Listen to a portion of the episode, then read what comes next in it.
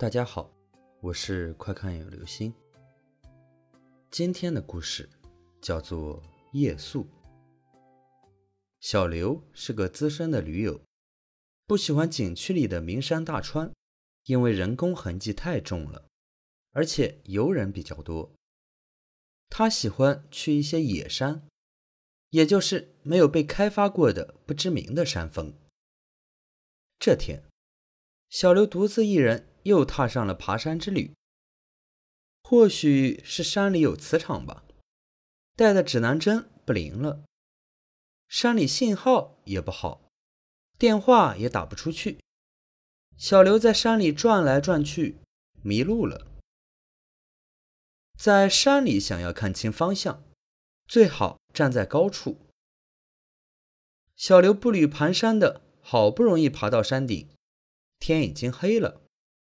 他又累又饿，想着在这里睡一晚吧，明天早上再看看方向。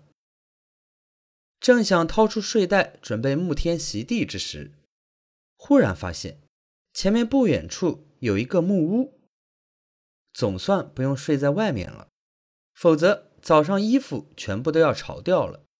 小刘惊喜地向木屋走去，木屋没有锁，门一推就开了。里面黑乎乎的，只能勉强分辨出里面的东西，但是看不太清楚。木屋里的设施很简陋，没有电。没有灯，只有墙边一个孤零零的床，还有墙上的一幅肖像画。画上是三个人，好像是一家三口，一男一女，一个小孩。小刘看了一下，在黑暗中看肖像画还是挺吓人的，感觉阴森森的。不知道是不是因为环境的影响，感觉画上的人在盯着他。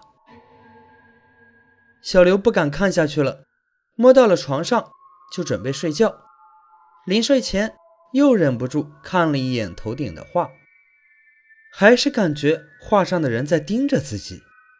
小刘心里一紧，但是没有办法，谁让唯一的一张床就在画的下面呢？小刘爬了一天的山，又累又困，虽然内心有些发毛。但还是迷迷糊糊的睡着了。第二天早上，刺眼的阳光将小刘照醒，他起来伸了个懒腰，左右环顾一下这个房间。突然，嗡的一下，头皮都要炸开了。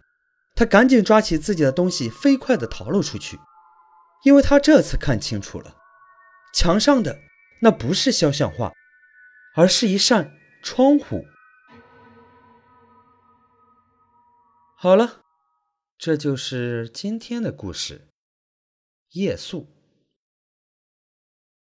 出门在外还是不要莽莽撞撞哦。